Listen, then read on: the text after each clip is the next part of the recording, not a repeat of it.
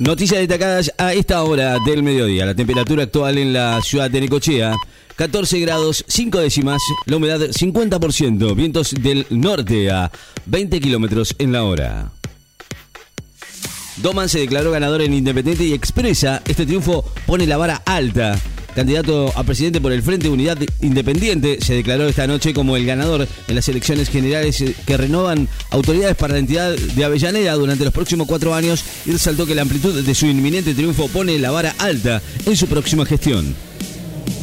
Gallardo movió el banco, goleó a Argentinos y se afirmó en la clasificación a la Libertadores.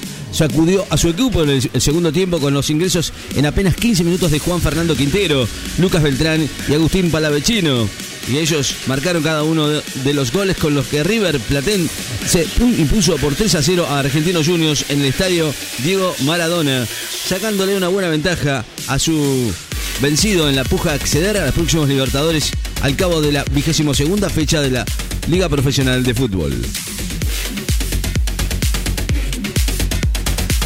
Gallardo se fue sin hablar con la prensa, pero sí con el negro Cáceres, fue satisfecho por la victoria de River sobre Argentinos Juniors en el estadio Diego Maradona, pero sin hablar con la prensa.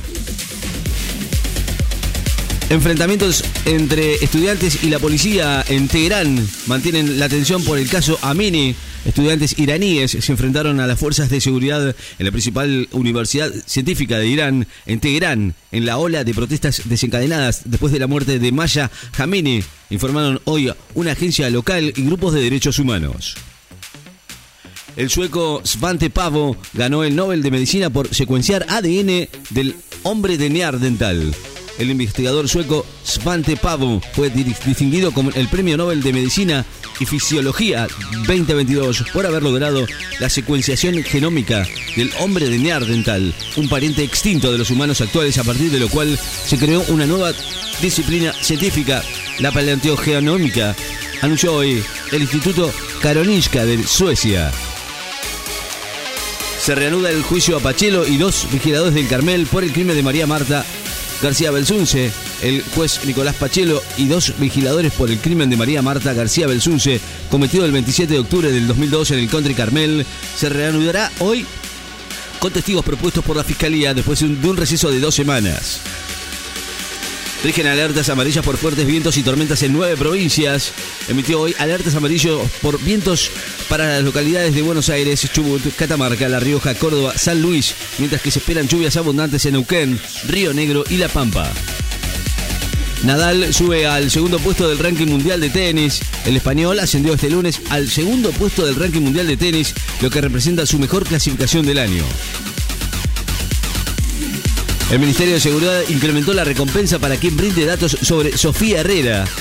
Incrementó a 5 millones de pesos el monto por la recompensa establecida para aquellas personas que sepan del paradero de Sofía Herrera, sin haber intervenido en el hecho delictual algunos datos útiles que permitan dar con el paradero de Sofía Jazmín Herrera al cumplirse el decimocuarto aniversario de la desaparición de la niña que fue vista por última vez el 28 de septiembre del 2008 en Tierra del Fuego. Mansur se reunió con el nuevo embajador de Israel en Argentina, Eyal Selah. El jefe de gabinete se reunió en la Casa Rosada con el nuevo embajador de Israel en la Argentina, Eyal Selah, con quien dialogó sobre los fuertes lazos entre ambos países y el avance de los diferentes proyectos de intercambio que se están llevando adelante. Tres provincias tienen focos activos de incendios forestales. Catamarca, Mendoza y Entre Ríos registraban focos activos de incendios forestales, según informó hoy el Servicio Nacional del Manejo del Fuego. Docentes de ADEMIS y UTE harán mañana un paro con movilización a la jefatura de gobierno porteña. Ademis y la Unión de Trabajadores de la Unión UTE realizarán mañana un paro en las escuelas porteñas con la movilización a la jefatura de gobierno para denunciar el maltrato y ajuste a la educación y exigir una urgente convocatoria a la mesa salarial. Bolsonaro dice que está preparado para correr una maratón con vistas al balotaje en Brasil. El presidente de Brasil y candidato a la reelección Jair Bolsonaro, quien resultó segundo en los comicios de ayer a cinco puntos de distancia de Lula da Silva, dijo hoy en un hilo en Twitter que está listo para correr una maratón con vistas al balotage del 30 de este mes, mientras que su contrincante se preparó para una carrera de 100 metros. El Inter recibe a Barcelona en el inicio de la tercera fecha de la Liga de Campeones de Europa. Italia, el Inter con Joaquín Correa y Lautaro Martínez en duda va a recibir mañana a Barcelona en España en el partido destacado del inicio de la tercera fecha de la Liga de Campeones de Europa.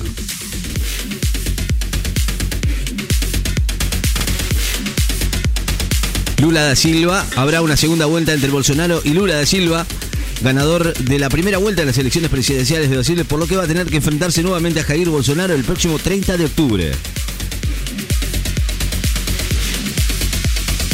Jairo fue dado de alta después de ser internado por un cuadro de intoxicación. La información fue confirmada por la jefa de prensa del cantante Silvio Ferro este sábado. Suspendieron un concierto en el porteño estadio de Luna Park. La temperatura actual en la ciudad de Necochea 16 grados. La humedad 53%. Vientos del norte a 10 kilómetros en la hora.